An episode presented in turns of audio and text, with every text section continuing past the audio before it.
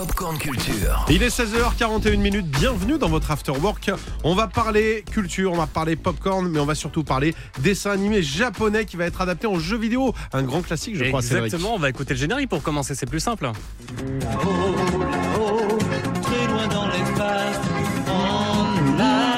Un prince dans l'espace, ça vous dit quelque chose Goldorak Bah, Évidemment, ouais.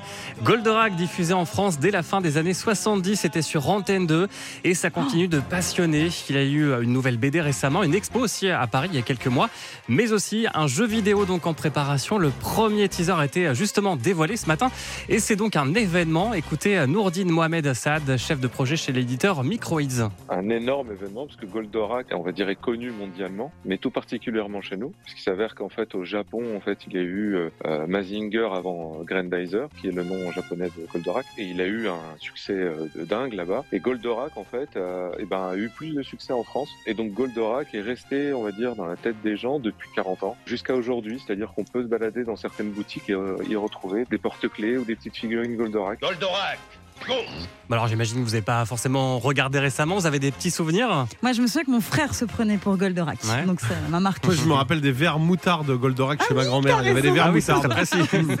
C'est tout. On va se rafraîchir un petit peu la mémoire.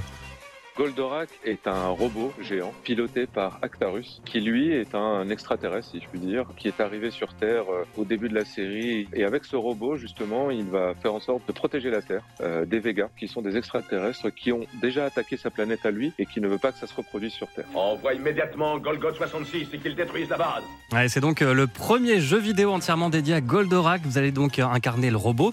C'est un jeu d'action et d'aventure dans lequel vous aurez des missions à accomplir et combattre évidemment les méchants, les fameux Golgoth. Et pour ça, vous aurez évidemment les pouvoirs de Goldorak. Vous vous souvenez du euh, fulgure au point?